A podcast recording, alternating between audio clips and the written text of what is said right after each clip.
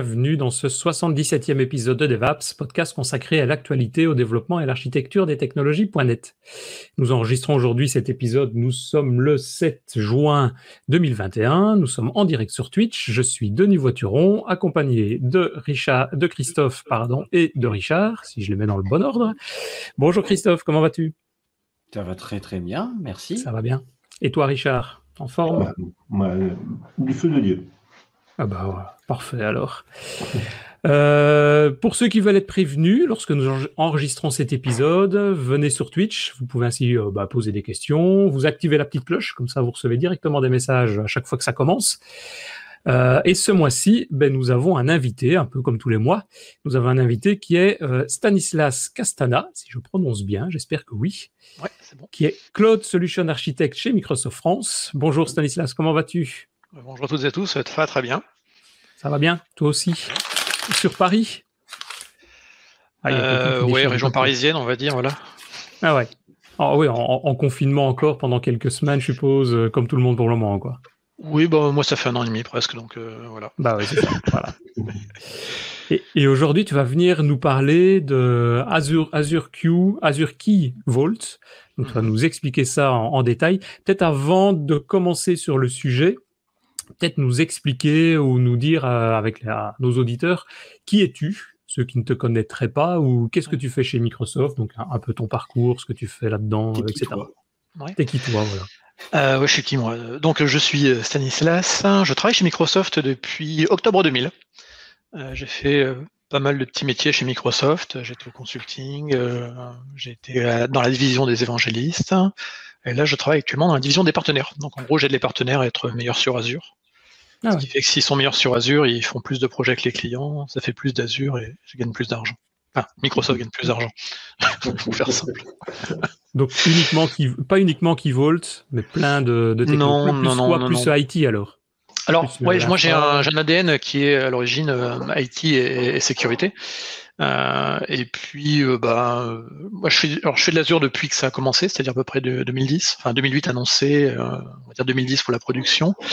Et puis, on va dire que là, mon ADN aujourd'hui, il est, bah, je suis gris. c'est-à-dire que je fais pas de dev, je n'ai pas fait réellement du dev depuis 20 ans. par contre, bah, quand on commence à, faire du cloud, on est forcément un petit peu DevOps, SRE, euh, donc on touche un peu à des API aussi, euh, et puis on doit bien connaître des architectures et des patterns quand, quand on fait des architectures sur différents sujets. Donc euh, aujourd'hui, moi je suis très orienté sur les parties cloud native, donc je travaille beaucoup sur la partie Kubernetes et tout ce qui tourne autour dans, dans, dans Azure, donc forcément je suis obligé de, je, suis obligé, c'est mon métier, hein, je parle aussi avec des, des architectes développeurs, etc. Et euh, donc bon, il y a des briques effectivement qui sont, enfin, il n'y a rien qui est isolé, hein, le monde n'est pas blanc et noir, euh, donc là je suis dans la zone de grise, on va dire, voilà, zone grise. Alors, Mais effectivement, je suis pas un développeur. Ouais. Par rapport aux clients professionnels, c'est quoi? C'est une sorte d'évangélisme, ou alors euh, tu, comment, c'est quoi ton travail si tu leur fais des sessions tu... Ouais, alors mon travail aujourd'hui, il est, en fait, il, il va se diviser en deux parties. C'est d'un côté euh, on va dire, activer les partenaires pour être meilleurs en, termes de compétences sur Azure. Et là, les sujets sont assez larges, hein, parce que moi, je, je, fais pas mal de, Kubernetes, je fais pas mal de bon d'infra par, par, définition. Euh, je, je, fais pas mal de FinOps également, d'optimisation financière. Et là encore, c'est un sujet qui est assez large. C'est pas, c'est un peu comme le DevOps, hein, c'est un, changement culturel. Euh, et puis donc là, on va dire et de l'infra as code et des pipelines, voilà. Donc le, spectre est assez large en termes de, de sujets. Et donc, d'un côté, euh, une partie de mon travail, c'est effectivement de, ça peut être de faire des workshops ou des animations euh, pour des partenaires. Et je travaille vraiment pour les partenaires de Microsoft qui travaillent pour les clients finaux. Et puis, je les aide également des fois sur des projets avec des revues d'architecture, du débugage, de l'amélioration d'architecture, de l'avant-vente sur des projets, voilà. Donc en fait, on va dire que ouais, il y a une partie du boulot qui ressemble à de l'évangélisation, mais très orientée normalement partenaire, et puis une autre qui est plutôt en je qualifierais en, avant-vente ou, euh, ou, en après-vente sur de l'optimisation d'architecture. Vous n'avez pas vu le détail entre le partenaire et le client final? Oui, ouais, ouais. moi, je suis, je suis Cloud Solution Architect pour les partenaires. Et les partenaires chez Microsoft, ça veut dire les sociétés de services, les hosters et les, euh, éditeurs logiciels. L'éditeur logiciel, par exemple, c'est un partenaire un peu particulier euh, parce qu'il est à la fois partenaire de Microsoft et puis c'est un client final parce que c'est lui qui consomme directement les solutions pour sa solution à lui. Voilà. Et moi, j'avais remarqué. Des grandes euh, sociétés Pardon. Des grands... Ah oui, oui. Euh, bah, dans, les, dans les partenaires, tu peux avoir des sociétés comme Cegid, Amadeus. Euh, ouais, c'est ça. Comme ça quoi. Voilà. Oui, vas-y, Christophe.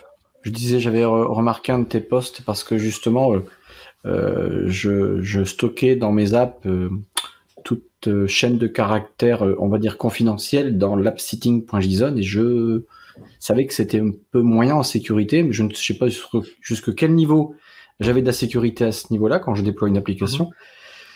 Et j'avais entendu parler d'Azure Key Vault et euh, vraiment, hein, dans la, écoute, peut-être dans la journée, je vois ton poste.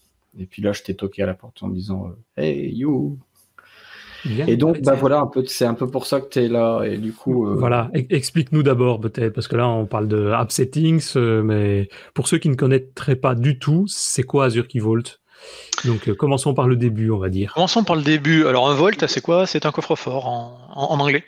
Et un Vault, en fait, l'idée, c'est de secret dans un, de, de stocker de manière sécurisée dans un endroit prévu pour des choses qui sont sensibles. Qu'est-ce qu'on peut avoir de choses qui sont sensibles? Il y a plein de trucs qui sont sensibles dans une application, dans une infra. Il y a des mots de passe, il y a des clés de connexion à des bases de données, euh, par exemple SQL. Euh, ça peut être des clés d'accès primaire ou secondaire d'un compte de stockage. dans Azure, mais ça pourrait être la même chose en équivalent chez S3, etc. Euh, ça pourrait être une clé SSH.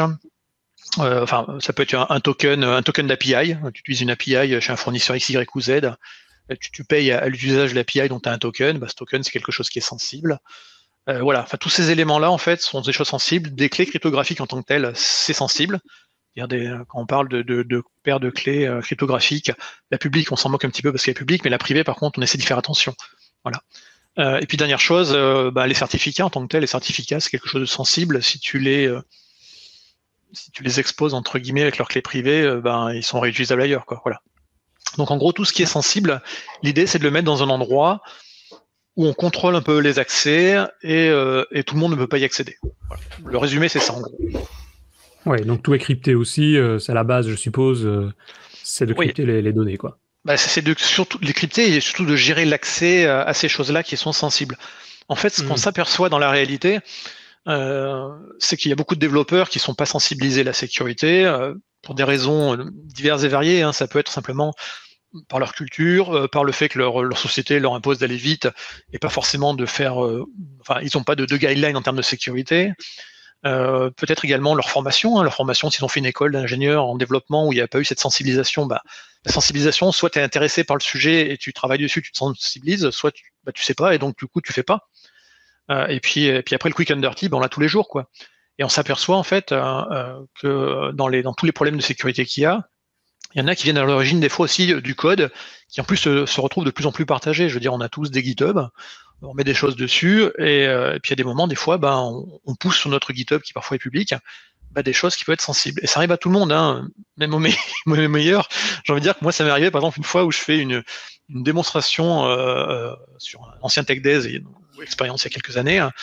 je fais du Terraform, de l'infrastructure as code, une forme de code, on va dire, simplifié pour les IT. Euh, mais dans ce code-là, à un moment, euh, pour, euh, pour aller vite, donc je, termine de préparer ma démonstration, on va dire quelques minutes avant ma session, un, classique. Et puis pour, pour éviter d'avoir un phénomène de timeout sur, mes, sur mon login Azure, j'avais utilisé un compte de service Azure classique, un, service principal. Et donc j'avais stocké ça dans un fichier. Et donc c'est un fichier qui contenait toutes mes variables. Et puis bah, comme je voulais pas montrer ces, ces variables-là, ce que j'ai fait, c'est que j'ai fait plein de sauts de, de lignes pour faire disparaître en fait les, quatre informations euh, non visibles à l'écran. Quand j'ai montré mes variables à tout le monde, effectivement, on voyait pas, on voyait pas mes, euh, secrets.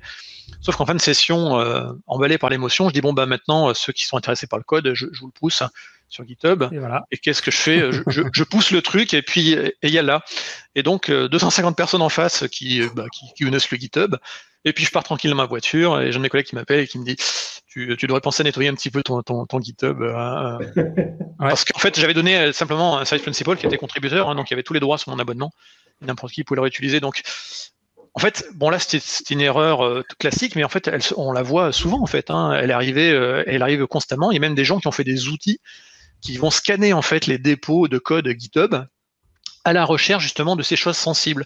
Euh, ces clés d'accès à des comptes de stockage Azure ou, ou à des buckets S3 ou des clés d'API, etc. Et en fait, donc il y a des outils qui servent à chercher ça. Donc il y en avait un notamment assez connu qui s'appelait le, le, cochon truffier, Truffle Hog, qui cherchait des clés S3 par exemple. Voilà. Donc on, peut tous faire des erreurs. Hein. Je veux dire, l'humain reste reste l'humain. Euh, mais, l'idée, effectivement, c'est d'éviter ce genre de choses et donc de ne pas avoir normalement de configuration dans son code. Mm-hmm. Et si on suit les, règles des 12 factor app que vous connaissez certainement, qui sont les, les, les 12 règles entre guillemets. Non, alors je suis, je, hein. non, non, mais c'est pas. Je vous mets le lien du coup. C'est alors quand on fait des applications cloud natives, je, le mets dans le, chat privé, je vous laisserai le repartager. Euh, il existe en fait des, gens qui ont déjà déployé des applications SaaS à l'échelle depuis des années, qui ont appris leurs erreurs et qui du coup ont écrit euh, une sorte de des tables de la loi, quoi. Mais ces 12 règles qui indépendamment sont toutes euh, vraiment mes bêtes comme chou. Hein. Je dis règle numéro un, tout doit être dans un code, dans un dépôt de, code source. Ok, vous allez rigoler. Mais en fait, il y a 12 règles. Et on s'aperçoit que c'est assez rare que les gens, en fait, aient, 12 règles qui suivent les 12 règles. Dans ces, euh, dans ces 12 règles, la troisième, qui, qui concerne la, config, dit de manière explicite, on doit séparer de manière explicite la configuration du code. C'est-à-dire qu'un code, il doit être invariant, quelle que soit la plateforme sur laquelle il va être déployé. On déploie ce code sur la production ou sur la pré-production, sur le dev and test, c'est le même code. Ce qui change entre ces, choses-là, c'est la configuration de l'environnement. Donc, quand mhm. tout à l'heure tu me parlais de ton fichier JSON, ton fichier JSON, il doit être séparé de ton, dépôt de code source, entre guillemets, ce serait quelque part quelque chose qui est à part. Et en fait, c'est quand on combine le code ou les artefacts résultant de la compilation du code avec la configuration qu'on obtient un environnement déployé. Et, en fait, quand, si on respecte bien ces règles-là, on ne devrait pas avoir de, cas où justement des gens vont, vont, cloner, ils vont pousser des secrets ou de la configuration euh, dans, une application. Donc une, une, application, normalement, ne devrait pas contenir de configuration. On devrait sortir la configuration. Le cas, hein. C'est vrai qu'il y a beaucoup, de boîtes dans lesquelles je passe, moi y compris d'ailleurs, pour comme tu dis, pour faire, euh, tiens, on va faire une petite démo, on va faire un petit test, vous voyez, euh, tape la connection string de ta DB, euh, on, on le tape là-bas, et puis, vous voyez, ça marche. Et comme tu dis, bah, moi je l'ai fait aussi, j'ai remonté ça dans GitHub une fois, et puis, c'est bien embêté. et, ça arrive, quand je le dis, à, plein de sociétés connues, hein. par exemple, Tesla avait eu un, s'était fait hacker ses comptes, c'est pardon, ses clusters Kubernetes, pour une raison, bon, je vais prendre dans le détail. Euh, les gens qui avaient euh, donc découvert cette faille avaient commencé un peu à explorer euh, le, Kubernetes. Dans Kubernetes, on peut stocker notamment des, secrets ou des, configurations. Et en fait, dans les configurations, eh ben, ils avaient mis en fait les, clés d'accès des comptes S3 où il y avait les données justement de Tesla. Donc là encore, c'était la configuration qui était stockée quelque part dans un endroit qui n'était pas forcément sécurisé. Donc il faut toujours se dire, qu'est-ce qu'on peut faire avec ces éléments-là? Je veux dire, si je récupère la clé d'API de quelqu'un, peut-être que je peux du coup euh, utiliser l'API à ses frais. Mmh. si, j'utilise un, si je récupère une, clé d'un compte primaire de stockage Azure, j'ai accès à la donnée. Euh, si j'obtiens, euh, si je récupère par exemple les, les différentes chaînes de connexion, l'app secret et l'app ID d'un service Ansible dans Azure, je peux avoir des privilèges sur un abonnement Azure. Donc tout ça peut avoir un impact derrière, ça peut être un impact en termes de coût, parce que les gens euh, vont se servir de sa plateforme, ça peut être un impact en termes de perte de, données, etc.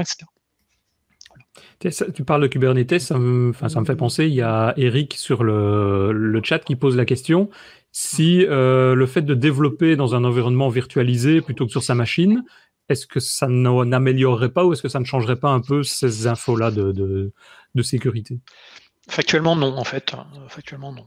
Euh, C'est ça. Vaut de toute façon mieux toujours avoir des systèmes. Euh, ouais, les, clés de sécurité, que ce soit virtualisé ou pas, dans des fichiers, euh, ça, ça ne règle pas grand-chose. Le, truc, c'est que. donc, il y, a, deux choses. Il y a où est-ce qu'on stocke la configuration, ou les informations de sécurité. Si on les met à côté de l'application, là encore, on peut dépendre si l'application est, mal sécurisée, peut-être par du cross-site scripting, on peut récupérer, par exemple, les fichiers et après les exploser. Euh, donc, non, en fait, l'idée vraiment, c'est un, on sépare déjà sa config de son code, et deux, les choses un peu sensibles, on essaie de les mettre dans des endroits qui sont faits pour être euh, stockés là-dedans. Et en fait, ce que ça amène derrière également, euh, le fait de séparer la config du code permet également de gérer la, ce qu'on appelle le separation of duties, c'est-à-dire la, séparation des responsabilités.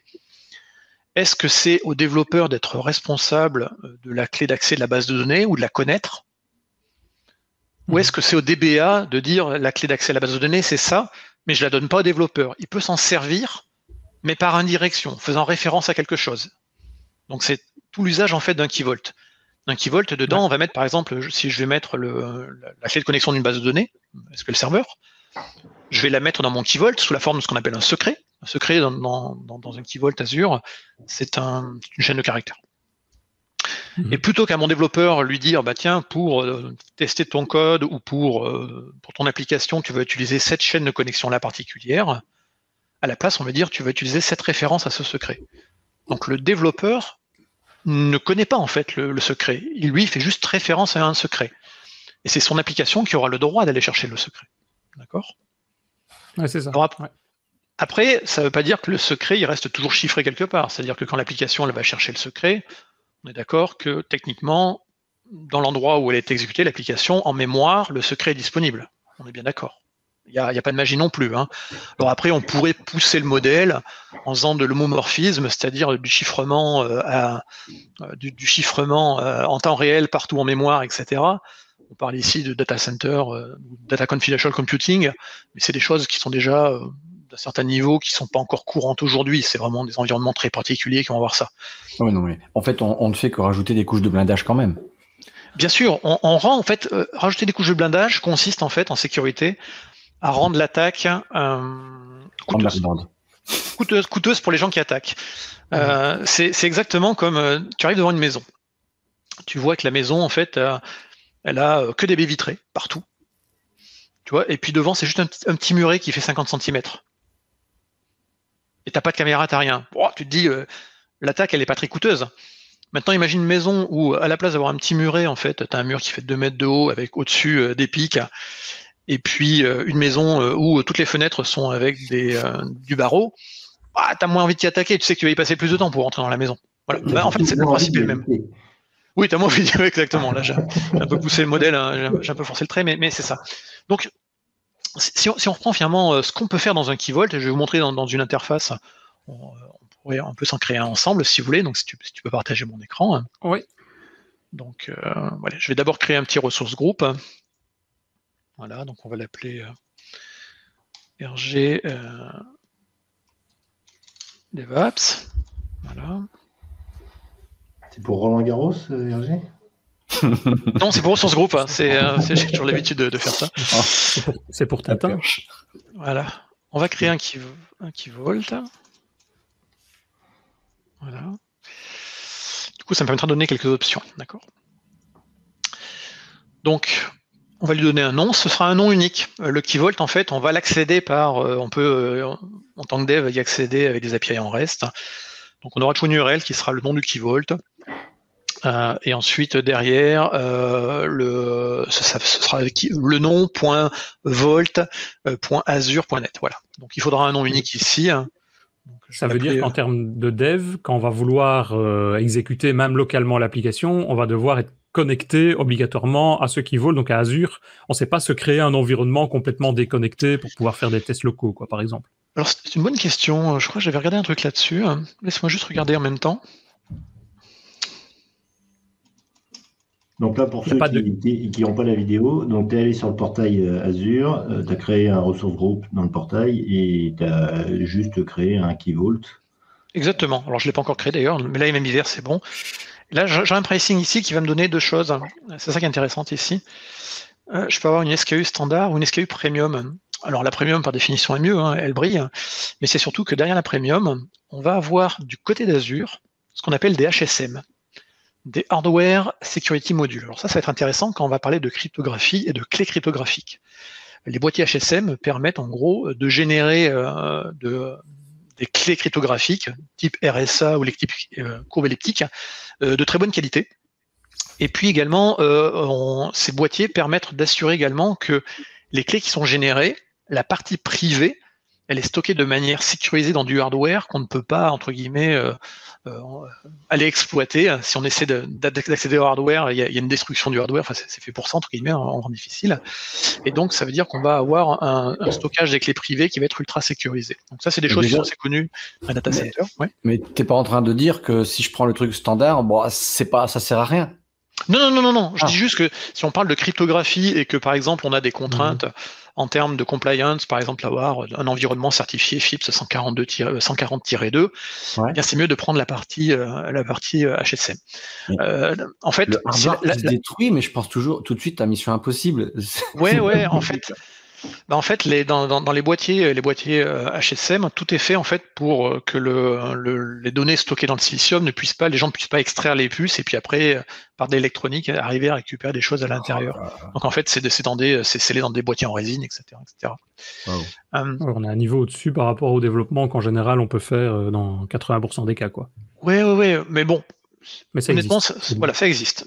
C'est bien savoir. Donc, donc alors, on donne un nom et ensuite on va donner des access policy. Donc, les access policy, ce sera en fait les droits d'accès au keyvault sur la partie data plane. En fait, le keyvault, il faut le séparer en deux parties. Le control plane, c'est les opérations qu'on fait pour configurer le keyvault. Donc, on va accéder au control plane par les API d'Azure de type management.azure.com. Donc là, c'est vraiment la partie je contrôle comment est configuré ce keyvault, ce que je mets à l'intérieur, la manière euh, dont je vais autoriser des gens à s'y connecter. Mhm. Et puis la deuxième partie, c'est le data plane, c'est-à-dire le fait qu'un utilisateur ou une application aille consommer des données stockées dans le Key Vault. Et donc de base, en fait, quand on crée un Key Vault, il y a, à part le créateur ici qui est, moi, personne n'a accès en fait euh, au data plane. Donc là, je suis le créateur. Si on regarde ici, euh, je vais avoir accès, enfin, j'aurai tous les droits, c'est moi qui suis le créateur, sur la gestion des clés, sur les secrets et sur les certificats. Donc ça, c'est les trois choses qu'on peut stocker dans un, dans un Key Vault. On peut stocker des secrets, ce sont des chaînes de caractères. On peut stocker des clés, ce sont des clés cryptographiques asymétriques, donc avec une clé publique, une clé privée. Et on peut également stocker des certificats, certificats qu'on utilisera par exemple dans ces applications web. D'accord? Je, vais, je vais faire euh, review, et puis je vais lancer le create, c'est assez rapide normalement.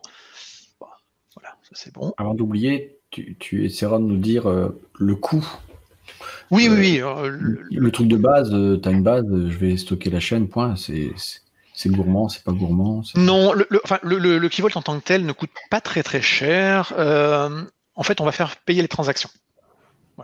Je te donnerai le, coût après. C'est assez minime en fait. Si on compare souvent le, coût de, ce, service-là par rapport à, la plupart des autres services, que ce soit les app services, le compute, Kubernetes, le coût il est, pas nul, mais, mais pas loin. Quoi. Voilà. C'est vraiment. Mmh. Euh, donc voilà, là j'ai mon, mon Keyvault a été créé. On voit ici l'URL euh, de, de, ce Keyvault. Donc ça, ce sera l'URL du data plane. Comment mes applications vont se connecter ou mes applicatifs vont se connecter à, ce Keyvault Et eh bien ils vont s'y connecter avec VoltStan, VoltAzure.net. Et ensuite derrière, et eh ben il y aura ben, il y aura des, des, trucs supplémentaires dans la chaîne qui permettront d'accéder soit au secret, soit aux clés, soit aux certificats. Donc du coup, dans, dans, dans, ce Key Vault, euh, on va stocker ben, les, trois éléments que je vous ai donnés. Hein. Euh, et ben, on va créer, on va commencer par une chose simple, un secret. Hein. Donc je vais créer un secret, je vais l'appeler euh, ben, mon secret. Voilà, très original. Je vais donner une valeur. Valeur, c'est toujours une chaîne de caractères, quoi. Exactement. Une chaîne de caractères, elle peut être assez longue. Hein. Ça peut, ça peut être une chaîne qui fait quelques quelques kilooctets. Hein là, je vous, ai fait, je vous ai fait quelque chose de simple. Hein, voilà. Je vous ai mis une chaîne en, texte. Hein, voilà. C'est un secret. Vous voyez qu'on peut jouer sur des dates d'activation, des dates d'expiration de secret. Ça, c'est super intéressant également. C'est de se dire comme ça, euh, bah, là, par exemple, pour un test, on va activer un secret, puis après, il disparaîtra, par exemple. Et c'est historisé? C'est une des questions que je me posais. Oui, tout est euh, historisé, tout est versionné, en fait. Tu vas pouvoir travailler sur des versions de secret également, ouais. Là, mon, secret a été créé. Hein. On peut le voir ici. Et là, tu vois, je vois ma current version. Je pourrais créer une nouvelle version. Ah donc ça devient intéressant parce qu'en fait, on va faire référence à des secrets et après, la, gestion des secrets ne devrait pas être faite par les gens qui font l'application. C'est-à-dire que mhm. la personne qui fait l'application, c'est pas lui qui va choisir de, de, changer la chaîne de connexion euh, ou la clé d'API. Bah, je demande à ma fille alors. Exactement. Donc ce sera plutôt géré soit par le DBA, soit par les gens de la sécurité. Euh, donc souvent, euh, j'ai même ceux qui font le déploiement, quoi normalement, ceux qui font le déploiement, ils sont pas forcés, euh, pas forcés de connaître les, informations en fait. On, leur dit, euh, c'est ici que c'est mis. Ça, dépend après. il n'y a pas de, il a pas de règle, mais souvent, euh, souvent le, le key vault, il est, il est, il est, il est géré par trois personnes différentes. Enfin, trois personnes. Si, si on était dans la, dans, la, dans règle de l'art, par exemple. Donc, si on parle de, de clés, par exemple, ici, on pourrait se dire qu'on a le responsable de la sécurité. Mhm. ou l'équipe sécurité au sens large dans une organisation, bah, c'est eux qui vont créer les coffres et les gérer. Et c'est eux qui vont mettre dedans des clés, des secrets en accord avec le DBA, en accord avec les gens qui ont payé l'API, etc. Et c'est ce responsable ou ces personnes de la sécurité qui vont après dire j'autorise, je donne des permissions à des applications pour faire des opérations spécifiques. C'est ça qu'on parlait au niveau de, l'aspect déploiement parce que enfin moi je vois les quelques boîtes où je suis passé là-dedans, il y avait mhm. l'aspect plus dev, mais après si on se met plus dans un Azure DevOps, bah il y a ceux qui font les releases, qui envoient vraiment sur les serveurs, et, souvent dans les équipes c'est eux qui ont ces informations sur les serveurs et qui savent euh, comment y accéder et où les placer. Toi tu les places où? Tu mets dans cette, tu fais cette séparation là aussi, ou bien tu ah, les mettrais. Euh, alors là encore, c'est idéal, mais normalement les gens de la sécurité seraient, indépendants, par exemple. Euh, c'est ça. C'est plutôt aux gens de la sécurité de, gérer les rotations des secrets, par exemple, ou de vérifier que c'est bien fait, gérer que les mots de passe sont bien compliant plutôt que euh, l'administrateur ou le dev. Quoi. D'accord? Et par rapport à Azure DevOps dont, je parlais, il y a des, briques qui existent pour automatiser en quelque sorte. bien sûr, Azure DevOps, c'est elle est tapée dans un key vault, il n'y a, aucun souci là-dessus, bien sûr. C'est ça, mmh. Donc, ce qu'il faut voir, c'est que le responsable de la sécurité, alors moi j'appelle Passepartout parce que c'est facile à retenir. Passepartout, c'est le maître des clés, donc c'est lui qui va gérer le ou les key vault. Et puis après, bah, quand on est développeur ou administrateur, on va déployer une application ou un serveur, etc. Mais on n'est pas obligé d'en connaître la clé ou le secret. Mhm. Par exemple, je, suis administrateur, on me demande de déployer euh, des nouveaux environnements, des nouvelles machines virtuelles, des nouveaux clusters ou des nouveaux serveurs de base de données. Euh, on me demande de, le déployer, on ne me demande pas de connaître le, mot de passe, par exemple, dedans. Donc ça veut dire que avec cette technologie-là, avec le, Key Vault, on peut déployer, par exemple, dans Azure, une nouvelle machine virtuelle en tant qu'administrateur, hein, ici, sans connaître, le, sans, sans connaître le mot de passe pour s'y connecter. Parce que le mot de passe, est stocké ici euh, au niveau euh, du key vault. Et c'est dans la phase de déploiement, on dira, je vais déployer cette machine et son mot de passe est dans ce key vault là. Donc j'y fais référence, mais je ne le connais pas. Euh, alors je ne le connais pas parce qu'en fait, quand on va déployer justement la machine, on va faire référence et celui qui va avoir le droit d'aller lire le secret, ce sera la fabrique d'Azure. C'est-à-dire qu'on va, on va envoyer un fichier JSON à Azure en disant déploie-moi une nouvelle machine virtuelle. Azure récupère ce JSON, la fabrique va commencer à déployer l'environnement et c'est la fabrique d'Azure qui va avoir le droit de chercher ce secret. Alors, tu, parles de la fabrique d'Azure, ça rejoint un peu la question dont j'avais parlé tout à l'heure, mais il y a euh, bah, Jérôme ici sur euh, le chat qui demande aussi est-ce que c'est seulement disponible dans Azure ou bien est-ce qu'il y a aussi les possibilités de faire ça on-premise? Euh, ben non, non, tu peux. C'est une application qui est, enfin, c'est un service qui est as a service accessible publiquement avec une API. Donc on peut l'utiliser à l'extérieur. Donc il y a euh, pour les développeurs, je vais vous mettre. oui, on peut, on, peut servir un, une application peut tout à fait faire référence à des secrets à partir du moment où l'application a, un accès entre guillemets euh, à Internet pour pouvoir accéder à Azure. C'est ça, oui, mais le Keyvault n'est que dans Azure, quoi. oui, le Keyvault n'est que dans Azure. Enfin, il est, il est, également disponible dans Azure Stack Hub, mais c'est un cas un peu particulier, donc on va dire que pour faire simple, il est plutôt que dans Azure. Oui, j'allais dire, dans, est-ce qu'il est disponible dans Arc? Il n'est pas encore disponible dans Arc. Parce que je pense que la, question était plus orientée de ce, à ce niveau-là. Non, c'est pas encore disponible dans Arc, mais, mais, ça peut arriver. Alors après, on peut imaginer aussi d'avoir euh, un environnement sur site qui a une application qui ne veut pas passer euh, par Azure, mais par une connexion privative comme un VPN site ou un ExpressRoute, hmm. et puis se connecter euh, à un Azure Key Vault qui est dans Azure, mais pas exposé publiquement. D'accord. Ok.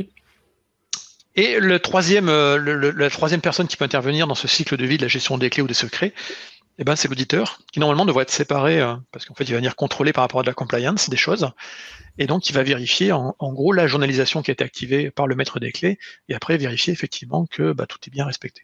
Donc en général, ça c'est le modèle idéal. Honnêtement, c'est assez, euh, c'est souvent un petit peu compliqué, mais beaucoup de gens font une confusion en disant mais ouais Key je mets des secrets dedans mais euh, ça, protège en quoi? Parce que de toute façon moi je, déploie mon application euh, et je connais mon secret parce que c'est moi qui ai créé le Key et qui ai mis le secret dedans. Mhm. Or en fait non, le, modèle il marche quand, on a séparé justement les responsabilités en disant le développeur il n'a pas à connaître la, chaîne de connexion euh, vers la base de données directement. il va faire référence et c'est quelqu'un qui va le mettre à l'intérieur. Il n'a pas à connaître le mot de passe, il n'a pas à connaître la clé d'API. On va lui dire ça la clé d'API est ici. Ça dépend peut-être aussi de la taille de l'entreprise. Hein. C'est vrai qu'on est oui, bien sûr, bien sûr, deux, trois personnes. Ah ben non, mais ça c'est pas c'est pas c'est pas très très pertinent effectivement. Bon alors du coup, je mets ou pas dans Kivolt? Si, si, tu mets. Et, mais, Keyvolt, c'est toujours, toujours mieux de mettre dans Keyvolt euh, parce que là encore, en fait, tes, tes applications ne vont déjà, enfin, déjà sépare, ne met pas de, ne, ne met pas de code dans ton, dans ton application et du coup, c'est bien de le mettre dans, dans Keyvolt. Faire simple. Parce que ton Keyvolt, là, ici, on a mis un, oh, désolé, on a fait un effet un peu bizarre. Euh, voilà. Euh, ton, ton, ton Keyvolt, en fait, il, euh, il va te servir après pour, pour tous tes environnements, ou tu peux en faire plusieurs par environnement, mais l'idée c'est qu'à tout moment, tu peux faire une rotation des clés dans ton Keyvolt sans que tu aies à reprendre toute ton application. Le problème de mettre une configuration dans une application, c'est que si on veut changer la configuration, il faut recompiler l'application ou lui ramener des nouveaux fichiers. Et tu as un exemple de code C Sharp? Enfin, je veux dire, on va prendre un paquet nuggets qui existe, je présume, ouais. ça être aussi facile que d'aller lire un blog, un blob. Alors, oui, je vais, je vais te montrer ça. tac. Alors, je suis en train juste de chercher où sont mes, mes, interfaces. Voilà. Donc on va commencer. Alors je vais repartager du coup. Mais alors chaque fois que l'application elle va aller rechercher, aller ouvrir le key vault, mm-hmm. on paye. Tu payes transaction. Oui, oui. Mais c'est pas. Tu vas voir que le, la facturation elle est. Euh, bon, si c'est juste un euro par chaque fois. Euh, non, non, c'est pas un euro. Bon, on va prendre un cas simple. Si tu veux accéder à un secret, par exemple, tu peux le faire en API REST, tout simplement. D'accord? D'accord. Donc, euh, l'URL du, du Vault. Oui, d'accord. Par exemple, un secret, le secret, la version, etc. Donc, oui. ça, c'est assez bien documenté. Euh, il y a pas mal d'exemples de code sur le site de Microsoft, parce qu'en fait, le service existe depuis assez longtemps, en fait. Hein. Et, euh, si on regarde sur la partie, je vais vous mettre le, le lien ici également. on voit qu'on a des exemples de code effectivement en C Sharp, en Java, en Python, en JavaScript, en .NET. Enfin voilà, ça c'est mmh. c'est vraiment un classique, c'est-à-dire que l'Azure Vault n'est pas réservé qu'aux gens qui font des web apps ou qu'aux gens qui font euh, des VM, etc., etc. C'est vraiment, on est large en termes de en, en termes de, de, langage, on est large en termes de plateforme. Et globalement, dès qu'on va vous parler euh, de, venir avec vos propres clés, de chiffrer vous-même dans Azure, on fait toujours appel en fait à, à, à Key Vault derrière, d'accord? Donc on va prendre un exemple simple. Je vais prendre ici un compte de stockage Azure. Je vais prendre n'importe lequel. On va prendre celui-ci par exemple. Et euh, ici, on voit qu'il y a une, zone qui s'appelle euh, chiffrement, encryption. D'accord? De base, un compte de stockage dans Azure, il est, il est chiffré à Trest. Il est chiffré à Trest avec des clés euh, qui sont gérées par, par la plateforme, par Microsoft. D'accord? Ah oui. Donc ça veut dire que si quelqu'un vient dans un data center, vole un disque dur, bah, les données sont pas utilisables, elles sont chiffrées, mais c'est Microsoft qui gère les clés. Donc légitimement, en tant que client, des fois on peut se dire oui, mais c'est quand même le cloud provider, euh, il dit qu'il chiffre, mais bon, il a les clés, donc il peut regarder, etc. Vous pouvez dire ok, j'ai pas confiance. Dans ce cas-là, vous allez venir avec vos propres clés. D'accord? Donc soit c'est des clés que vous allez générer euh, vous-même dans le Key Vault, soit c'est des clés que vous avez générées par exemple, euh, sur site dans votre système de gestion des clés, dans votre HSM ou votre, votre machine Windows ou Linux, et ensuite vous importez ces clés. Donc là, je viens sur ce qu'on appelle un Customer Managed Key ou un Bring One Key, et là, vous voyez qu'ici, on me demande euh, la clé, euh, l'encryption key, euh, elle est dans un key vault. Donc, sélectionne le key vault, et là, du coup, je vais aller chercher les key vault. Euh, où est-ce que j'ai ma clé là, il n'y a pas de clé dans celui-ci. Je prends ma clé.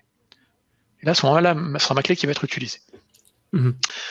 Si euh, ce key vault n'était pas euh, stocké, euh, n'était pas dans cet abonnement Azure particulier, mais dans un autre abonnement, par exemple, je pourrais mettre également la, key URL. Et dans ce cas-là, effectivement, je fais référence.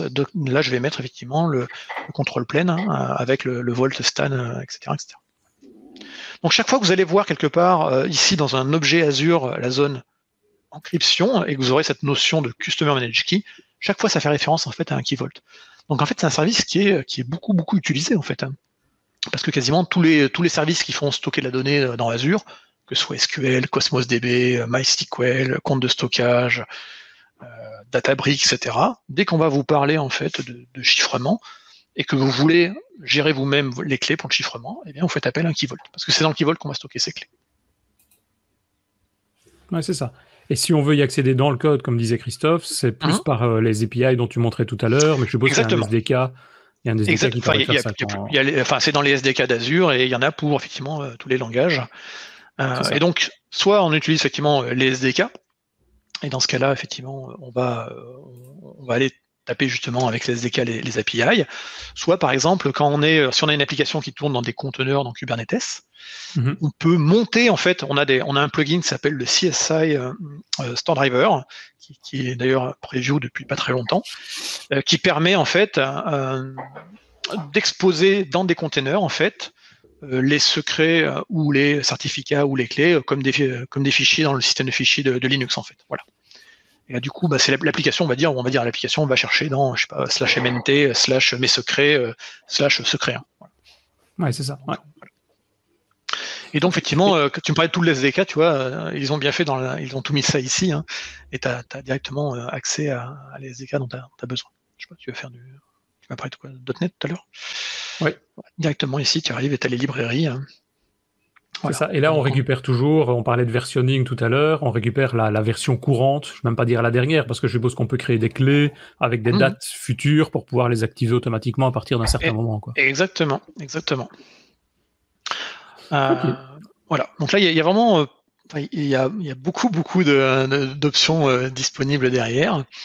il faut savoir également qu'un Key Vault, en fait, donc là, si tu as envie de, de, faire de la cryptographie aussi, réinventer la crypto, c'est un peu dommage. Je veux dire, tu as besoin d'une clé, une clé asymétrique, autant la générer directement dans, dans, Azure. Euh, donc là, tu peux bon, l'importer ou la générer. Et, là, on voit différentes options qui existent. Donc soit je la génère ici directement euh, dans Azure, soit je peux la générer depuis une clé que j'ai importée moi-même de mon propre HSM. Et je peux également la sauvegarder et la restaurer, la restaurer ici. Mmh si on regarde, euh, si on parle de, clés, alors souvent c'est une confusion qui est faite. Euh, les gens pensent qu'ils peuvent prendre leurs clés, euh, enfin, qui vont prendre, qui vont générer sur site des clés symétriques et qui vont ensuite aller les mettre dans dans Keyvault, alors si on prend une clé symétrique, elle sera stockée sous la forme d'une chaîne de caractères. C'est une seule chaîne, c'est un secret. Si on parle de, clés dans Keyvault, c'est des clés asymétriques, donc une paire de clés publiques, privées, avec effectivement cette notion de clé privée qui restera toujours dans le key vault. Elles ne pourront pas en sortir. On, a fait en sorte que, enfin, on a fait en sorte, les boîtiers HSM qu'on a derrière, qui sont à l'origine, alors qui sont des boîtiers, alors attention, ça va être compliqué. Encipher et Shield, mais Encipher a été racheté entre temps par Thales, donc ce sont toujours des Thales Shield. Euh, mais Thales, entre-temps, a racheté Gemalto et a revendu, euh, et a revendu sa, filiale Enshield. Donc désormais, c'est des Entrust Enshield, mais c'est toujours des Enshield. Voilà. Donc euh, c'est des boîtiers, en fait, sur lesquels ils sont configurés par le constructeur avec des fonctions qui ne nous permettent pas, nous, Microsoft, d'exporter ce qui est à l'intérieur. Donc quand il y a mhm. une clé qui est à l'intérieur, on ne sait pas l'exporter. D'accord? Et tu as déjà vu ce type de matériel? Oui, oui, c'est un matériel qui est assez classique. On retrouve dans les, dans les euh, on peut retrouver dans des data centers en fait les, boîtiers HSM. Non, mais un boîtier HSM, HSM du coup, concrètement, donc c'est vraiment euh, matériellement sécurisé. Mais hein ça, veut dire que vous avez un million d'utilisateurs de Keyvolt, vous avez un million de matos comme ça? Ça, c'est une très très bonne question. Non, en fait, on a dans Azure, euh, derrière le service Keyvolt, en fait, on a des fermes de HSM, d'accord? Donc, c'est donc des fermes qui sont mutualisées au même titre qu'on mutualise les hyperviseurs. Et en gros, euh, chacun des clients a une tranche d'HSM, pour faire simple. Une tranche d'une ferme, pour être plus précis. Et les fermes sont, c'est important également à savoir, c'est que les fermes, en fait, il y a des mécanismes de réplication inter-data center, inter-région, qui font qu'en fait, on, assure une haute disponibilité du service. Hein. Il y a un SLA de 99-99 euh, derrière. Et donc, même si une région, on va dire, brûlée complètement, tous les data centers d'une région brûlée avec les. par exemple. Et, euh, oui, ça peut arriver. Ça peut arriver. Hein. Euh, pour le coup, en fait, tu perdras pas tes secrets, tes clés, etc. Parce que là, par contre, ça serait un vrai drame. Mm. Si on perdait ça, ça pourrait tout mettre en cause. Alors du coup, quand on, va, on va prendre un key vault sur notre compte, moi, par exemple, sur mon application, là, j'ai pas mis de réplication ou de redondance. Et mon mm-hmm. key vault, il est automatiquement, lui, par contre, en redondance. Oui. Donc key vault, en fait, euh, t'as pas, pas géré cette option. On le fait pour toi, en fait. On ah. redonde, en fait, le, le, le key vault. on redonde pas le key vault, on redonde les boîtiers derrière HSM avec le stockage qui est associé derrière. Donc si on prend Paris Sud, on a une redondance en France Oui. Tu ne pourras pas prendre Paris Sud, enfin pas Paris Sud, mais euh, Paris Sud c'est une zone de disponibilité, donc c'est pas une région en tant que ah, telle. Il y a la région, il y a la région France centrale qui est l'île de France où il y a trois data centers. Il y a la région France Sud où il y a un data center euh, du côté de D'accord, donc ça veut dire euh, France centrale en fait. C'est tout. On choisit notre région et la réplication est dans cette zone-là. Et, à l'extérieur également. D'accord. Mais on s'en préoccupe pas. Non, tu t'en préoccupes pas. Par contre, quand tu vas créer des, clés, tu vois que tu as, deux options ici, euh, les clés euh, normales et les clés HSM. Donc, euh, celle où on parle, l'intérêt d'avoir l'option premium, c'est justement de, générer des clés avec du matériel cryptographique. Et donc, c'est ces clés-là qu'on va générer avec les longueurs. Donc là, typiquement, si tu génères des choses sur du matériel, effectivement, on va te le facturer un petit peu plus cher, la génération de clés. c'est pas, on va voir que les prix, c'est des pouillèmes derrière. Bah, vas-y, fais voir. Allez. On va créer une clé, euh, allez, ma RSA. c'est, pas, très impressionnant, hein, la création d'une clé. Hein.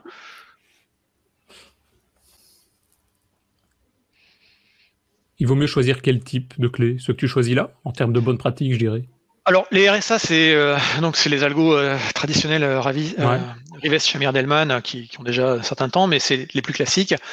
J'aurais tendance à dire que si on peut utiliser des courbes elliptiques, c'est mieux d'utiliser des courbes elliptiques. Euh, c'est plutôt, ça fait partie des, nouvelles normes de la suite B euh, euh, définies par le NIST. Donc, on vaut mieux prendre des, courbes elliptiques aujourd'hui. Encore plus si on va utiliser après de la crypto sur des applications mobiles, etc. Parce que les courbes elliptiques sont un peu moins consommatrices en, termes de d'usage de, CPU, etc. à mhm. l'utilisation. Mais bon, voilà, il n'y a pas des RSA un peu longs, il n'y a pas de souci non plus. Hein. D'accord. Bon, voilà, j'ai une clé qui a été générée, euh, c'est très impressionnant. Hein. Et puis voilà. Et donc, effectivement, voilà, j'ai un identifieur pour ma clé. Hein. Et alors, ce qui est intéressant, c'est de voir ce qu'on peut faire après avec une clé. C'est-à-dire qu'une clé, euh, donc une paire de clés symétriques, on peut s'en servir pour faire du chiffrement, du déchiffrement. On peut s'en servir pour faire euh, de la signature ou de la vérification d'objets signés. Et on peut s'en servir également pour chiffrer d'autres clés. Wrapper ou unwrapper. Et, c'est là où c'est intéressant parce que le Keyvolt sait faire ces opérations-là. C'est pas votre c'est pas vous dans votre application de réinventer euh, ce genre de choses. Mhm. Et du coup, ça, il y a un intérêt ici. Euh, donc, euh, prenons SQL Server. a priori, il y en a, vous connaissez SQL Server. SQL Server, pour protéger la base de données, pour la chiffrer, on utilise une technologie qui s'appelle le TDE, Transparent Data Encryption. Tout chiffrement de données se fait avec des clés symétriques, pour des raisons de performance. D'accord? Donc quand vous avez votre clé BitLocker, votre clé DMCrypt euh, ou votre clé qui chiffre, votre clé qui chiffre votre base de données SQL Server, on chiffre avec une clé symétrique. Du coup, cette clé symétrique, effectivement, elle, est générée euh, dans, SQL Server. On pourrait se dire, ouais, la clé est là, mais comment on pourrait protéger cette clé? En fait, on va protéger cette clé en la chiffrant, en la wrappant avec une clé asymétrique. Et donc, quand vous allez installer en fait une instance SQL Server dans Azure et que vous dites ah moi j'ai pas confiance que ce soit Microsoft qui, gère la clé euh, de chiffrement, quand vous allez dire ben, dans ce cas-là moi je vais venir avec ma propre clé, techniquement vous allez venir avec votre propre clé qui va wrapper et unwrapper la clé de chiffrement. Donc du coup, ce qui sera stocké euh, localement dans la machine, hein, base euh, SQL, eh ben, ce, sera une clé qui sera chiffrée. Et SQL ne pourra déchiffrer, faire tout le processus de déchiffrement en se connectant d'abord auprès de Keyvolt, s'il en a le droit, pour récupérer la clé de unwrapping, et c'est Keyvolt qui va unwrapper la clé et qui va vous permettre du coup de, l'utiliser. Donc il y, a deux mécanismes. Voilà. Donc dès que, dès que dans une application vous avez ces problématiques-là, chiffrer, déchiffrer, euh, signer, euh, signer une information ou vérifier euh, sa signature, ou chiffrer ou déchiffrer une clé, ben voilà, c'est les opérations qu'on peut faire en fait avec cette clé-là. Donc là, c'est ici, elles y sont toutes, mais on pourrait après euh, créer ses propres choses. Et vous remarquerez ici que j'ai l'option de télécharger, enfin je peux pour cette clé-là uniquement télécharger la clé privée. Je sais pas, euh, la clé publique, pardon. La clé privée, elle restera toujours dans le Keyvolt. Il vaut mieux la changer régulièrement cette clé, parce que elle est clé publique, donc elle est forcément utilisée et distribuée, on va dire. Oui, mais une clé publique ne sert, euh, la clé publique n'a, enfin, par définition est publique. Elle a pas, il n'y a pas de risque avec une clé publique. Oui, mais ça va te permettre d'accéder à tes données. Non, parce que la clé. Non. C'est pas avec celle-là? C'est avec quelle clé que. Quand tu accèdes à, l'API pour dire donne-moi les valeurs associées à des noms, des, Donc, clés. Tu chiffres avec la clé publique. Je prends, je prends une information, je la chiffre avec la clé publique. Oui, Le seul qui peut déchiffrer, c'est celui qui contient la clé privée. Donc le seul qui peut déchiffrer, c'est celui qui a un accès vers le key vault qui contient la clé privée. Oui, c'est ça. Mais quand je me mets côté euh, développement, on est dans le code C mhm. par exemple. D'accord. Tu as montré tout à l'heure, il y a une, méthode REST qui permet d'accéder aux données. Mhm. Cette méthode REST, elle n'est pas forcément accessible euh, librement. il faut y accéder en, disant. En bien entendu, bien entendu, effectivement. Et donc c'est là où on en vient sur ce qu'on appelle les access policies. de base ici, le data plane de mon Key Vault, il n'y a que moi, mhm. parce que là j'en suis le, créateur, qui peut y accéder. Maintenant, je peux dire, je vais créer une nouvelle access policy. Donc là, j'ai différents templates qui existent. Par exemple, ici, on voit du l'Azure Storage, l'Azure Backup, euh, Exchange, plein de choses qui, qui, utilisent des clés qu'on peut stocker dans le, euh, dans le Key Vault. Donc, mettons que je suis une application qui a besoin de faire, euh, bah, d'accéder à un secret, voilà, ou un secret ou une clé, voilà, on va dire une clé. Eh bien, je vais dire, OK, je fais un template, je vais dire, voilà, Key Management, il a droit de faire toutes ces choses-là. Peut-être que je veux juste pouvoir récupérer euh, la clé, en fait. Juste le get, oui, c'est ça. Voilà. Je fais que le get. Et puis là, je peux choisir après sur les secrets, etc. Et ensuite, ici, je vais choisir un service principal. D'accord? Un service principal, ça peut être quoi? Ça peut être un utilisateur, ça peut être un mhm. groupe, ça peut être un compte applicatif, un service principal, et ça peut être également une managed identity. Alors ça, c'est super intéressant, parce que imaginons qu'on ait toute son application qui tourne dans Azure, par exemple sur des VM. On peut dire, bah, je vais prendre les identités de mes VM. Donc là, je, je crois que je dois en avoir une VM qui traîne. On va, faire. on va aller regarder une VM chez moi, par exemple. Euh. Voilà, on va prendre StanFR. Alors, elle a pas de. On va lui mettre une identité ici. Donc là, on n'a pas pour l'instant, on va lui en créer une. Donc une managed identity, hein, c'est un service principal, mais qui est géré de manière automatique et qui, euh, dans le cadre de la système euh, identité, euh, est, associé au cycle de vie de l'objet. Donc quand je supprimerai StanFR, l'identité sera supprimée. Donc là, j'ai du coup donné une identité à ma machine virtuelle. Mm-hmm.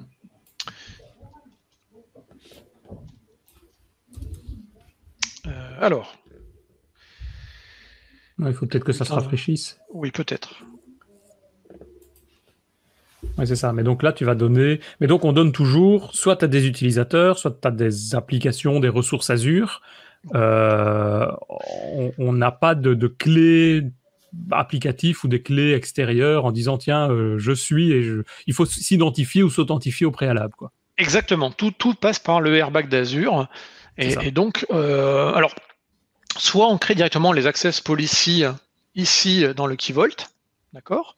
Et là, du coup, mhm. on va donner à une, personne euh, le droit de faire ça. Soit on peut choisir de passer directement par la partie airbag d'Azure. Donc là, c'est fromage ou dessert. Hein. C'est soit on, génère, on gère tout là-dedans, mais c'est bien quand tu as un ou deux Key Vault et que tu le contrôles. Quand tu commences à en avoir plusieurs, tu as peut-être envie d'avoir quelque chose qui soit plus, euh, plus, plus global. Et dans mhm. ce cas-là, tu peux passer par le, contrôle d'accès euh, Azure, le airbag d'Azure. Et dans ce cas-là, en fait, il existe des rôles dans Azure. Euh, c'est ça. Voilà. Et là, les rôles, on les voit ici. Donc là, on peut dire, voilà, il y a des. Ils sont mes rôles. Voilà. On peut ici avoir donc du. Ah, j'ai mon... mon zoom ne marche pas là, c'est bizarre. On peut avoir donc des administrateurs du Key Vault ou des utilisateurs. Voilà, je peux avoir un, Key Vault Reader ou un Key Vault Secret Officer, un Secret User. Voilà, Secret User, ça porte bien son nom, par exemple. Mais là, tu dois mettre un utilisateur reconnu par Azure au préalable, quoi. Dans l'AD Exactement. on va dire. Voilà, exactement. Et, donc l'idée, l'idée, euh, c'est ça, c'est si on est dans Azure, bah, utiliser les managers identity, dire ce service a le droit d'utiliser le Key Vault. Et puis mhm. si on est à l'extérieur d'Azure, parce que l'application, elle peut être une application sur site, on utilisera dans ce cas-là le SPN et on, mettra le SPN avec les, les identifiants. Voilà. Donc ça, c'est euh, euh, assez possible. Un truc intéressant également qu'on ne connaît pas souvent avec le Key Vault, c'est que le Key Vault sait gérer des certificats. Euh, donc on peut mettre des certificats dans un Key Vault, ça, il n'y a vraiment rien d'extraordinaire derrière. Mais également, j'ai perdu mon zoom. Pas.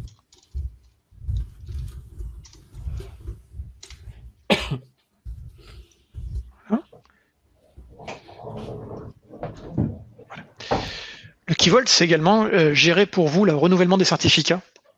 Donc ça, c'est assez intéressant. C'est une tâche qui est vraiment pas très rigolote à faire, euh, la, gestion des certificats. Donc euh, les, certificats, on sait les gérer avec des, fournisseurs, des fournisseurs de, certificats. Alors il y, en a, il y en a quelques-uns qui sont qui sont référencés. Il n'y en a pas des tonnes. Il y a DigiCert et GlobalSign. Mais du mhm. coup, le, système, c'est automatiquement faire appel en fait à l'autorité de certification. Hein. Euh, donc ça peut être ce qu'on appelle les, les, les, CA intégrés. Et là, donc du coup, voilà, on, a euh, DigiCert, Global Sign, puis après il y a des choses qui ont été dépréciées, et puis, puis il y a cela. Donc ça permet de, de euh, du coup que le service, en fait, comme un grand, euh, s'occupe de renouveler les certificats, et quand vous avez une web app, par exemple, qui s'en sert, ben, vous n'avez pas à, gérer le renouvellement de l'application. Ouais. Et ça, c'est beaucoup de gens en fait le connaissent pas cette fonctionnalité. Quand on est client d'au moins ces deux-là, c'est super intéressant parce que je pense que ça faisait moi, ça m'est arrivé en tout cas d'avoir le cas du certificat va expirer dans deux jours. Je dis ah mince, faut que je m'occupe du certificat et puis, et puis voilà quoi. T'es sur la week-end. T'es dans, sur la plage, t'es dans la merde, c'est en plein, juste en plein mois d'août. Ouais, euh. moi, la dernière fois que j'ai renouvelé chez, chez DigiCert, euh, au moment où j'ai voulu renouveler, le mec il m'ont rappelé après en disant euh, ah mais au fait, on voudrait ton passeport. Ouais, mais vous l'avez déjà. Hein. Ah, on voudrait encore. je leur scanne le passeport, je leur envoie. Les mecs font on voudrait quand même être sûr que c'est toi. ouais. et donc les gars, ils prennent un rendez-vous avec toi par téléphone, tu vois. Et effectivement, le jour J, il y a un gars qui m'appelle, qui me dit alors, dans, un, dans, un, dans un anglais indien parfait Hello, sir. Are you Stanislas? Yes. Thank you, sir. Et clac, il me raccroche et voilà, il m'a validé. Et, en fait, du coup, j'ai mis 4 jours à renouveler un certificat, quoi. Donc, euh, c'est, ça, c'est pas cool, quoi. Donc, du coup, rendre les choses automatiques, c'est plutôt, c'est plutôt une bonne chose, quoi. Voilà. Par, contre, il y a quand même une, chose louche dans tout ce qu'on discute ici, je trouve. C'est que ça fait deux fois que Christophe te demande combien ça coûte et que tu lui as toujours pas dit quel était le prix. entre temps, j'ai trouvé, j'ai trouvé un truc entre temps. Et si c'est bon, ça coûte que dalle. Parce qu'a priori, c'est 0,026 centimes par 10 000 transactions pour les opérations secrètes. Je, j'ai traduit que les opérations secrètes, oh bah c'est la même page. Les opérations secrètes, c'était ce qui me qui me permettait de protéger, par exemple, ma ma chaîne de connexion, de, base de données. Exactement. Et donc je me suis dit, euh, maintenant dans une app service, ta base, imaginons qu'on a une app mutualisée où il y a plusieurs euh, mhm. plusieurs clients qui viennent travailler sur une base de données. La base de données, elle est elle est pas connectée à chaque utilisateur, elle est tout le temps ouverte en fait. Exactement.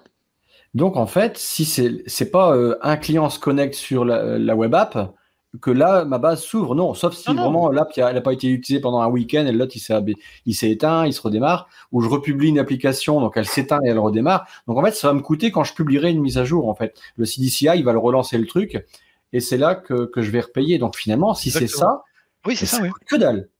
Bien sûr que ça coûte que dalle. C'est euh, c'est pas un service sur lequel on fait de l'argent. Ce, ce qui pourrait expliquer que il n'y a pas des tonnes de gens qui constamment sont là à venir vous vendre Azure Key Vault parce que euh, parce qu'on va, on va faire on va faire 2,50€ par, pour les gros clients quoi.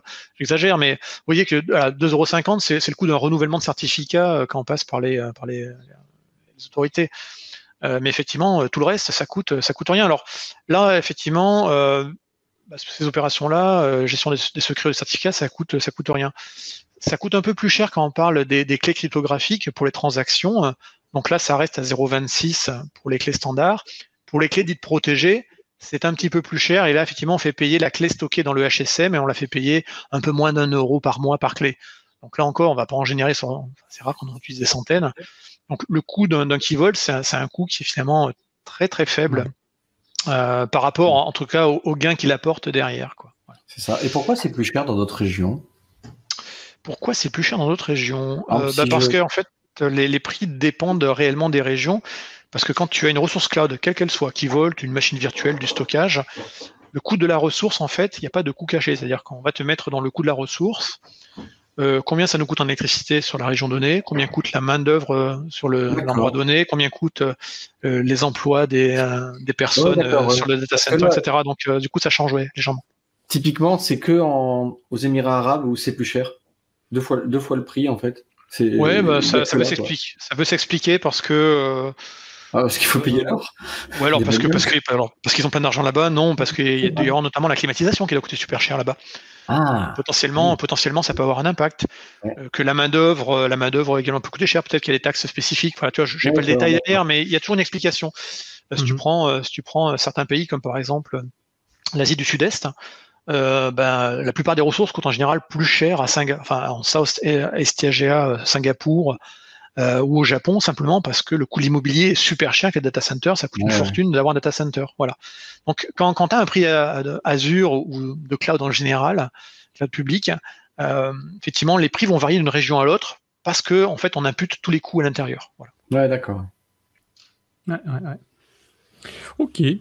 Moi, j'avais juste une dernière question. Après, je vais voir si mes camarades en ont aussi. C'est à parler du, du monitoring. Donc, euh, maintenant, juste savoir est-ce qu'on on a des outils qui permettent de, de, monitorer, enfin, de savoir, par exemple, combien de fois ou qui a été chercher des clés ou des choses comme ça?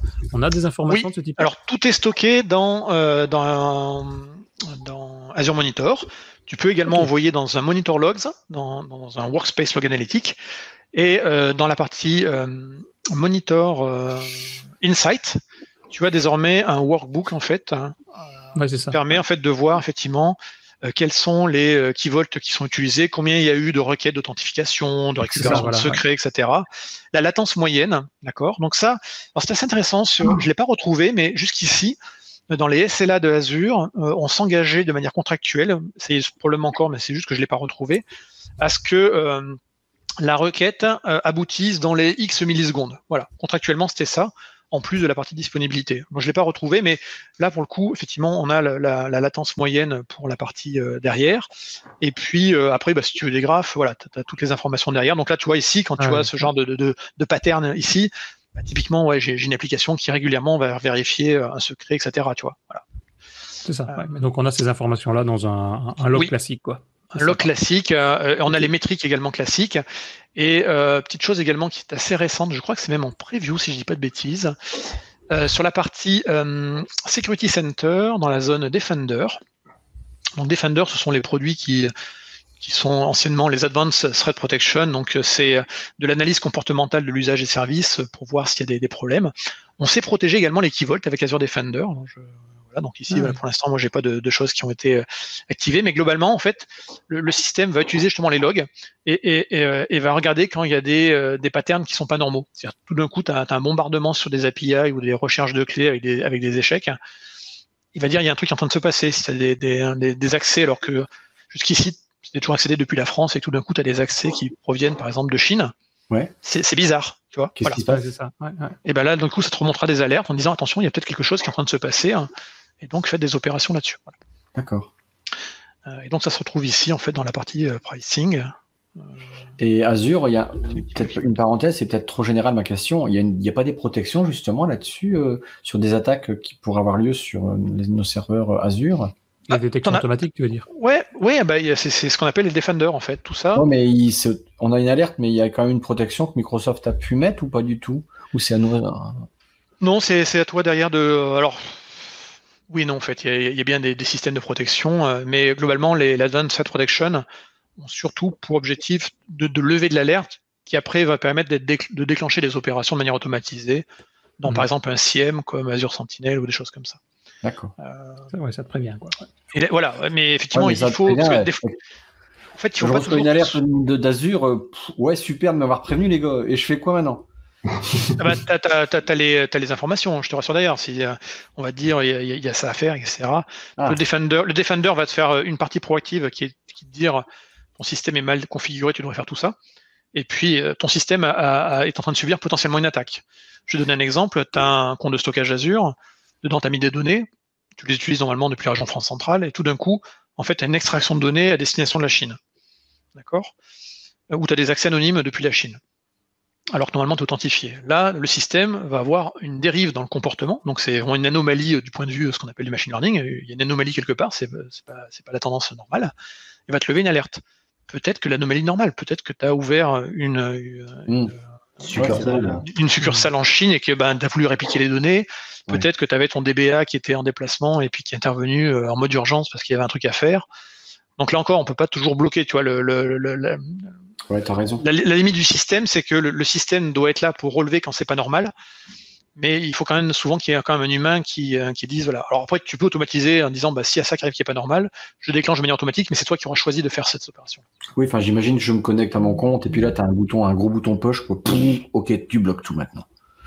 Mais mais bon, euh, en général, on, génère des actions derrière automatisées, avec des workflows automatisés derrière, souvent dans Sentinel, etc là, tu vois, il y, a plein, plein d'exemples de services en fait où il peut y avoir des choses, des, menaces potentielles sur ce service, hein, que ce soit des VM, etc.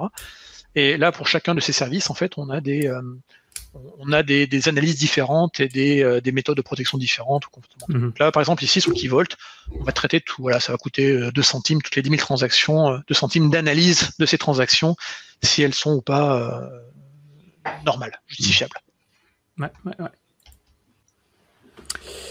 Ok, mais je ne sais pas si vous aviez d'autres questions, d'autres remarques, ou toi, Stanislas, si tu avais d'autres infos que tu voulais nous partager avant de, conclure? Il y, en aurait plein, en fait. Il y en aurait plein. Ouais, c'est ça le problème. C'est ça. Mais une fois de plus, on a bien fait de l'inviter quand même, je trouve, parce que il est bien quand même. Hein.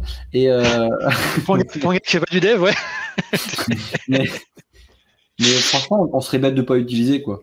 Parce que bon, il faut, faut, regarder tous les trucs et franchement. Oui, euh, il faut, faut, jeter un œil. Honnêtement, il y a pas mal de documentation dessus euh, désormais. Euh, comme je dis, hein, c'est pas un service qui est. alors, un, c'est pas un service qui est cher déjà. et c'est un service que vous allez utiliser quasiment chaque fois que vous aurez à protéger des données ou gérer des certificats, etc. Vous aurez ce service qui sera disponible. Voilà n'est pas compliqué. Et puis, dans ton RGPD, euh, ou comme je ne sais plus comment on dit en Belgique ou en Angleterre, bah, c'est un petit plus aussi à indiquer que. Exactement. Et, je pense qu'il faut, ce qu'il faut retenir, bon, là, je vous ai remis euh, la capture pour le, pour le, CSI driver pour le, euh, Kubernetes. mais là, vous voyez, là encore, c'est pareil. Hein. le but est d'aller chercher des secrets dans ces pods. Je vais chercher des secrets, des clés, etc. Et, je les utilise et je les monte dans un, dans un volume. Voilà. Donc, ouais, ce, qui est à retenir, c'est déjà, on ne sait pas toujours sa config de son code. Euh, parce que son code est toujours le même, d'accord? Et c'est sa config qui va changer en fonction des endroits où on va le déployer. L'avantage d'avoir un, code qui est bien, qui est où il n'y a pas du tout de config à l'intérieur, c'est que quand vous allez faire des, pipelines de, build pour la compilation, votre artefact résultant, euh, votre, votre binaire, bah, c'est le même que vous allez utiliser après dans différents environnements. Mhm. Si on commence à faire dériver, en fait, si on commence à avoir de la config dans du code, ça veut dire qu'on va avoir des pipelines qui seront différents entre l'environnement de dev, de pré-prod et de prod. Ça veut dire potentiellement pour avoir des différents éléments de code. Et, du coup, ça sert à rien d'avoir des environnements de test, de dev, euh, de pré-prod, si à la fin, en fait, chaque fois, on, se, on utilise des, des, binaires ou des applications qui sont pas exactement les mêmes. Voilà. Donc ça, c'est important euh, à, retenir. Et même si on fait le même binaire, c'est vrai, euh, comme Christophe le disait au début, utiliser un app settings, ben, ça sort cette configuration, mais du coup, ben, tous les développeurs ou n'importe, quasiment n'importe quelle personne qui a accès au code, ils voient toutes les tous les paramètres de configuration de tous les environnements, y compris de la prod. Quoi. Oui, euh, c'est euh, donc enfin, embêtant. Voilà, euh, l'idée c'est vraiment de, se dire maintenant quand j'écris du code et enfin là c'est vrai pour des développeurs, mais c'est vrai en fait pour des des IT ou des, des CRE ou des DevOps qui font de l'infra code. c'est pareil, on devrait avoir un code générique, c'est-à-dire que quand je vais déployer des choses, par exemple en Terraform ou en, en Ansible ou avec de l'Azure RM, je me fais un fichier de paramètres qui contient mes paramètres et tout le reste à l'intérieur, c'est des variables. Donc en gros, pour faire simple, hein, on devrait résumer ça en disant tout est variable dans du code. Jamais de choses qui sont codées en dur. Ouais, ouais, ouais. Eh ben, c'est vendu. Parfait. Euh, bah, je pense qu'on arrive tout doucement à, la fin de cet épisode. Hein. Donc, euh, je propose juste avant de partir, de d'abord de rappeler que tous les mercredis, euh, on est en, en, ligne également vous pouvez nous rejoindre, là c'est sur Teams pour des meet-up. Donc euh, c'est gratuit, comme je le dis à chaque fois, c'est gratuit, c'est sympa. Il suffit de s'inscrire sur devaps.ms slash meetup. Euh, activez, n'oubliez pas, activez la petite cloche sur Twitch, comme ça, twitch.tv slash devaps, vous allez recevoir ainsi une notification une fois par mois. Et on continue toujours à diffuser notre podcast en direct sur Twitch, mais vous allez ensuite pouvoir le retrouver dans les flux habituels sur YouTube, comme on le fait depuis euh, quelques années maintenant, et forcément en podcast sur MP3 et tout ça, les liens se retrouvent toujours sur notre site internet devaps.ms. Euh, donc pour finir simplement, si vous appréciez le podcast, ben, venez nous soutenir. On a un petit compte sur tipeee.com slash devaps. C'est déjà ce qu'ont fait Adrien, Adrien Clairbois, Marc Plessil, Frédéric Amblard, Michael Fiorito. Merci à vous. Et donc vous voyez ainsi ce qu'on va faire, ce qu'on fait avec vos, votre argent, je vais dire, qui arrive sur ce compte. Ça nous permet de payer à la fois les diffusions, ça nous coûte pour les hébergements. Donc il y a un petit peu d'argent qui est derrière tout ça. Mais c'est toujours un grand plaisir de pouvoir mettre tout ça en place. Euh, un grand merci, un grand merci à toi Stanislas d'être là, merci à tout le monde en tout cas. Et bon, on se retrouve. Je pense que ça sera peut-être probablement pas dans un mois parce qu'on arrive, je pense, tout doucement à la fin de cette saison. Et donc on verra un petit peu, mais à mon avis, on se retrouvera euh, début d'année scolaire prochaine. es déjà en vacances, toi ouais, on, travaille on avait dit, voilà, on, va voir, mais on verra un petit peu ce qui se passe. De toute façon, on se retrouve sur les meet-up déjà euh, mercredi prochain et par après. Donc, euh, on n'est jamais perdu et revenez, revenez nombreux. On va pouvoir ainsi toujours discuter ensemble. Et t'as rien oublié euh, qui doit se passer dans 10 jours? Ah, ça, c'est pas moi, ça, c'est Christophe qui dit ça. D'accord. Ah oui, non, mais ça, c'est le DVD. Le DVD, c'est le 17 juin le 17 juin. Et donc, on peut s'inscrire, c'est gratuit. Euh, donc, là, il rate n'importe quoi. D'abord, pas le c'est le ah, mais c'est parce que cause des réunions. C'est pas le 10, 10, juin, c'est le 17 juin. 17 juin, et c'est moi qui suis obligé de le rappeler. Hein. C'est parce que je trouve que tu le disais bien cette fois-ci. Donc c'est gratuit pour les 1000 premiers. Hein. Oui, et on a dépassé les 900, j'ai déjà vu, en nombre d'inscrits, donc euh, je suis étonné. C'est c'est gratuit aussi, mais euh, c'est moins, moins cool. Quoi. Il reste plus que 100. Parce que c'est sur la place, sur un écran géant, c'est chiant, c'est comme à Roland Garros, quoi. tu payes, mais tu restes dehors. Ah, il faut que je m'inscrive, moi, tiens. À Roland Garros? Pas Blizzardé. Si c'est Blizzardé, euh, tu pourrais faire un petit effort depuis le temps qu'on le rappelle. bon, voilà. Allez, merci beaucoup. À bientôt. Ciao. Ciao. Salut. Au revoir.